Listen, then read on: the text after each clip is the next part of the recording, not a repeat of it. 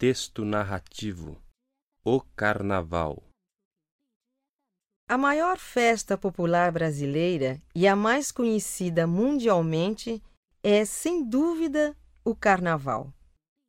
Oficialmente, o Carnaval dura três dias: domingo, segunda-feira e terça-feira.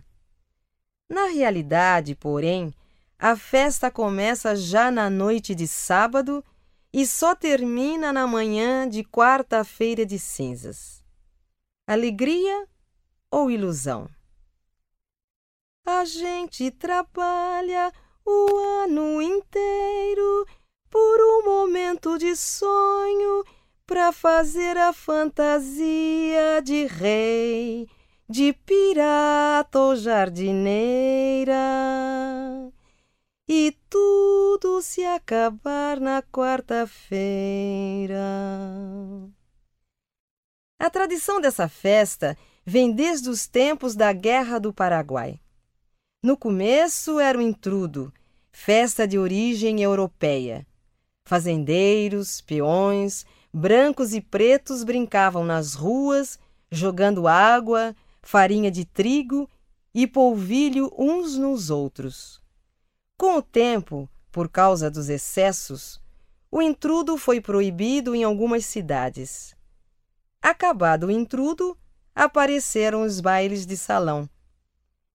O primeiro realizou-se no Rio de Janeiro em 1840. O povo, no entanto, sem o intrudo, inventou outras formas de mostrar sua alegria nas ruas. Em 1846, surgiu o Cordão do Zé Pereira. Um grupo de pessoas que saíam pelas ruas da cidade com bumbos e tambores, fazendo um barulho ensurdecedor. Depois, muito depois, apareceram os corsos. Um enorme desfile de carros, muitos com capotas de lona baixadas levando foliões fantasiados, muito confete, serpentina e alegria. Os cursos ficaram famosos em todo o país e mesmo cidades pequenas do interior costumavam fazê-los. Várias cidades brasileiras mantêm hoje, por tradição, um carnaval de rua com características bem próprias. Em Salvador, na Bahia, por exemplo, o trio elétrico, um caminhão muito iluminado e lento, tocando músicas carnavalescas num volume de som infernal. É seguido pela multidão que, com ou sem fantasia, dança e brinca na maior confusão. Em Recife, capital de Pernambuco, pelas ruas multidões dançam o frevo, música de ritmo muito agitado e alegre. Os desfiles das escolas de samba são certamente o que há de mais espetacular nos festejos carnavalescos. Embora haja desfiles em várias cidades brasileiras, o Rio de Janeiro é, sem sombra de dúvida, o grande cenário. As escolas de samba cariocas nasceram no Morro. A primeira surgiu em 1929. Nessas escolas, compositores, instrumentistas e dançarinos uniam-se para desfilar. As mulheres saíam vestidas de baiana e os homens com roupa colorida, camisa listrada e chapéu de palha, a indumentária típica do malandro carioca. Só em 1952 as escolas começaram a organizar-se realmente. Hoje, o samba desce o morro e pede passagem para entrar na avenida.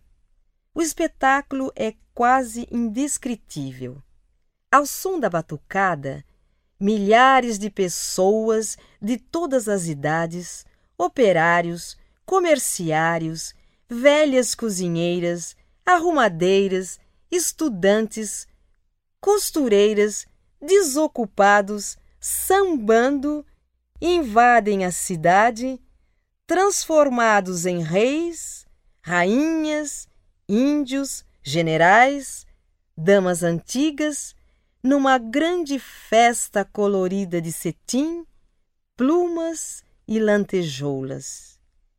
é o mundo de sonho e fantasia, que depois de um ano de dura preparação, desfila sob os aplausos do público. E cada uma das escolas espera ansiosamente ganhar o prêmio. O rio para nesses três dias para viver o carnaval. Na quarta-feira, tudo é apenas uma lembrança. Os operários voltam para as suas máquinas, as cozinheiras para seu fogão, os comerciários para seu balcão. Mas, enquanto esperam o resultado do julgamento, já pensam no desfile do próximo ano.